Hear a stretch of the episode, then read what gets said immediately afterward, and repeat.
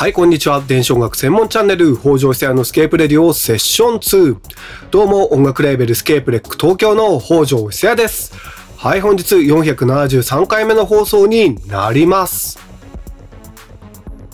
アップルが iPhone の一部機種の修理用部品を来年早期から個人に販売すると発表しました。自分で修理をする技術を持っている人の購入を想定しており、修理のためのマニュアルも提供するようです。電子工作が好きな人なんかにはすごくいいニュースなんじゃないでしょうか。さて、本日のスケープレディオは、フットワーク、グライム、ドラムンベース、ジャングルを横断する UK ベースの実力者をレコンメン。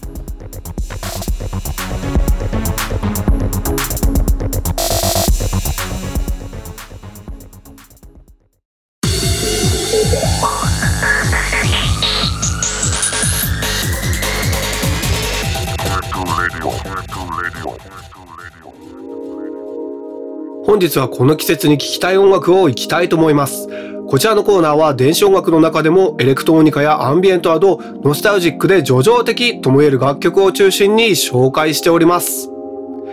フットワーク、グライム、ドラムンベース、ジャングルを横断する UK ベースの実力者、フロックピスカルを本日はレコメンしたいと思います。まずは一曲聴いていただきましょう。プロックフィスカル、Human Carl Est マンカー r エスト。プロックフィスカル、ヒューマンカーゴエスト聞いていただきました。フットワークやグライムを解体し、大胆不敵にカットペーストしたサウンド、素晴らしいです。ここで簡単にプロックフィスカルのプロフィールを紹介しますと、スコットランドエジンバラのプロデューサー、ジョー・パワーズのソロプロジェクトがプロックフィスカルです。60年代のフォークリバイバルで活躍したミュージシャンである祖父やおばを持ち、12歳よりエレクトロニックミュージックの制作を開始。2016年から本格的に活動をスタートし、翌年キエレーベルハイパー W より20歳にしてデビュー EP The Highland Mob をリリース。2018年にはスコットランドの日常生活からのサンプリングやフィールドレコーディングを使用し制作されたファーストフルアルバム Dishwashing をリリース。2021年、ダンスミュージックをフォークミュージックとして表現したようなニューアルバムをリリース。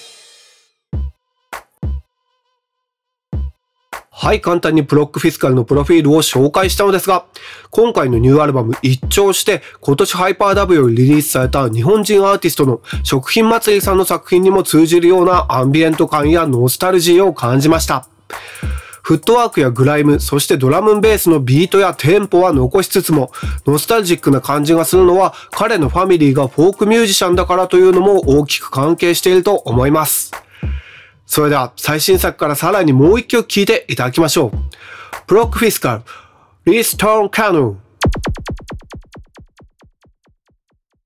プロックフィスカル、 Leith Tornn Carnal 聴いていただきました。フォークミュージックに宿る内なる声がサンプリングされたサウンドいかがだったでしょうか？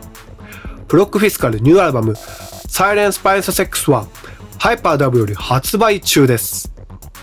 それでは恒例のスケープレックの業務連絡になるのですが、来月12月15日から21日まで、高円寺のアップタウンギャラリーにて、リキッドライトアーティスト、クリコ土屋のセカンドソロエキシビジョンを開催いたします。会場音楽は僕、北条久が担当します。